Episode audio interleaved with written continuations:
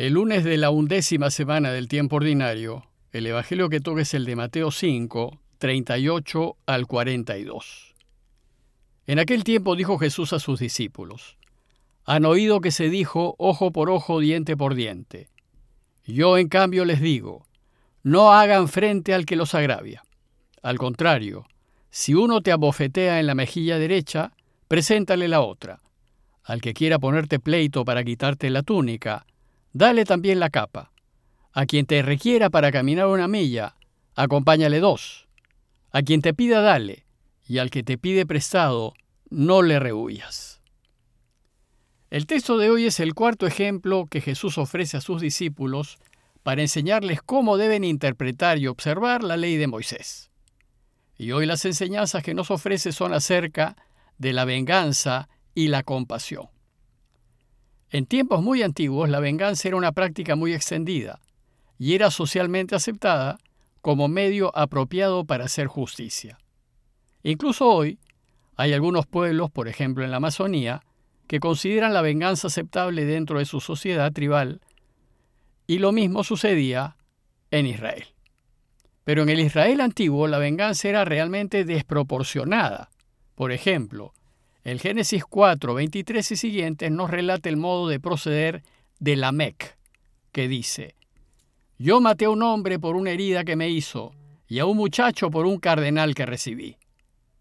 Pues Caí será vengado siete veces, pero Lamec lo será setenta y siete veces. Ante la bárbara costumbre de una venganza desmedida, la ley de Moisés procura contenerla y la limita a la ley del talión. Y la ley del talión sostiene que el castigo impuesto debe ser recíproco y proporcional al daño recibido. Y eso es precisamente lo que norma la ley.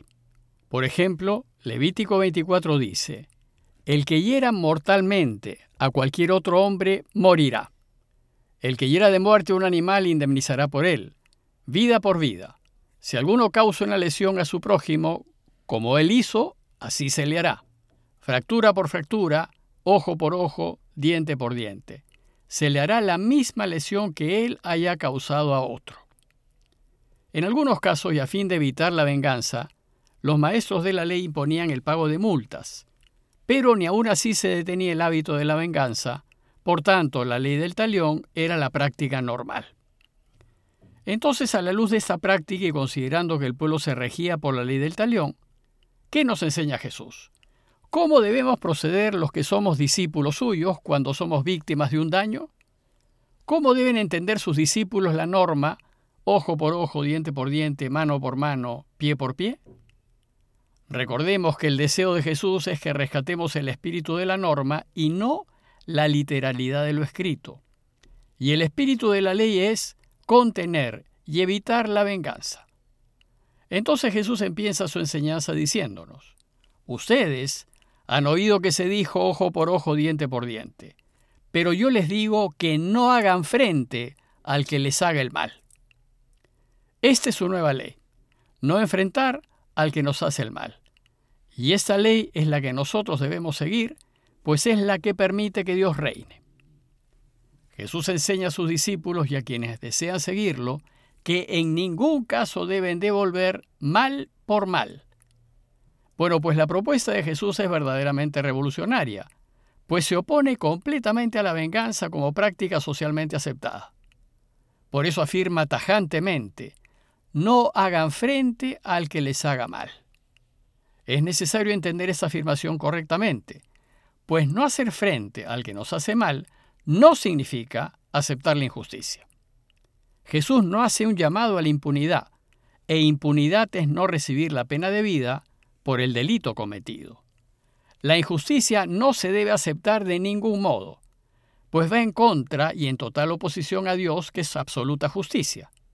Por tanto, siempre hay que buscar que sea justicia con la aplicación de la ley, pero a la vez debemos rechazar totalmente la venganza. Entonces, ¿cómo hacerlo? La enseñanza de Jesús es devolviendo bien por mal contrarrestar el mal haciendo el bien y vencer el odio por medio del amor. Esta propuesta de Jesús se asemeja al principio de las artes marciales orientales. no hay que oponerse a la fuerza contraria, porque uno puede salir herido, sino seguir su movimiento y aprovecharlo a fin de contrarrestarlo. Si nosotros devolvemos bien por mal, entonces cambiaremos las relaciones entre los hombres y ayudaremos a Dios a transformar este mundo. Entonces, para explicarnos su enseñanza, Jesús nos propone tres ejemplos. El primero es el siguiente. Si alguien te da una bofetada en la mejilla derecha, preséntale también la otra. Golpear a alguien en la mejilla, más que una herida física, era un grave insulto, ya que se golpeaba el honor de la persona, pues se hacía con el dorso de la mano y a modo de desprecio, haciendo ver que la persona golpeada no valía nada. Por tanto, decir que hay que poner la otra mejilla es un modo de decir que reaccionar con el mal ante el mal solo produce más mal y genera más violencia.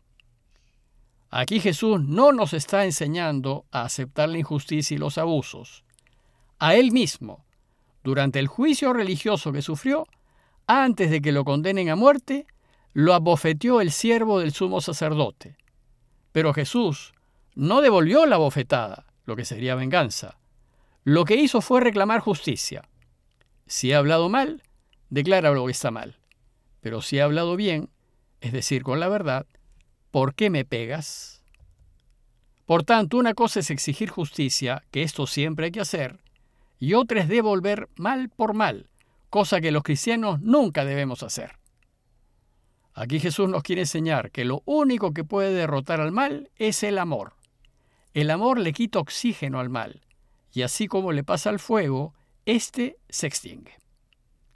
El segundo ejemplo que nos da Jesús es, al que quiera hacerte un juicio para quitarte la túnica, déjale también el manto. Era bastante frecuente que un pobre fuese llevado a juicio por un acreedor que quería cobrar su deuda. Y como el pobre lo único que tenía eran sus vestidos, el acreedor buscaba hacerse de ellos. Recuerden que en esos tiempos, cuando no existían los telares industriales, la ropa era un bien muy escaso, caro y apreciado, y la gente tenía muy pocas mudas de ropa. Y en su escaso ajuar, el manto era una pieza fundamental, pues servía para cubrirse durante el día y para abrigarse en la noche. Por tanto, la ley decía, que cuando un acreedor quería hacerse de los vestidos de su deudor, solo podía quedarse con el manto, es decir, la vestimenta exterior, pero solo por el día. Después tenía que devolverlo, para que el deudor pueda pasar la noche sin sentir frío. Sin embargo, la manera de sacarle la vuelta a la ley era quedándose con la vestimenta interior, la túnica, pues no había norma que exigiese su devolución. ¿Y qué nos enseña Jesús? Si te quitan la túnica, la vestimenta interior, déjale también el manto, y así tu desnudez será causa de vergüenza para tu acreedor. Y el tercer ejemplo que nos ofrece el Señor es el siguiente. Si te exige que lo acompañes un kilómetro, camina con él dos. Este tercer ejemplo recoge la costumbre de los soldados romanos que podían obligar a cualquiera que pase a prestarles el servicio de llevar su carga. Pero la norma decía que solo podían obligarlo a llevarla por mil pasos. Ese fue el caso de Simón de Sirene, quien al pasar cerca a Jesús en su camino al Gólgota, los soldados romanos lo obligaron a que cargue con la cruz de Jesús. Y Simón no se pudo negar.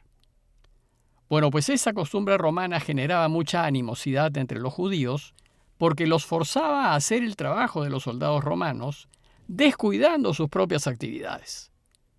Y ante esto, ¿qué enseña Jesús a los suyos?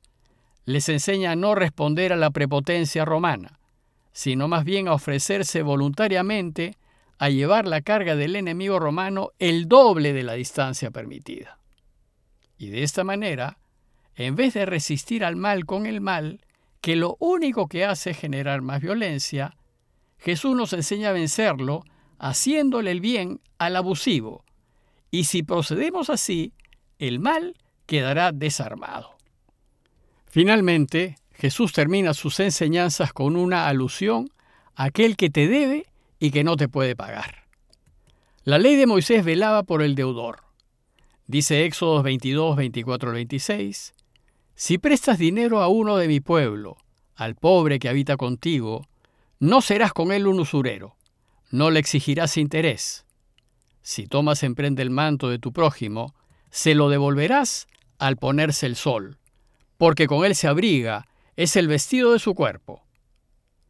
Aquí Jesús hace un llamado a la compasión en favor de quien está pasando necesidades, y dice, Da al que te pide, y no le vuelvas la espalda al que quiera pedirte algo prestado. Pero, en ningún caso debemos ejercer violencia, pues la violencia no es el camino para hacer de éste un mundo mejor.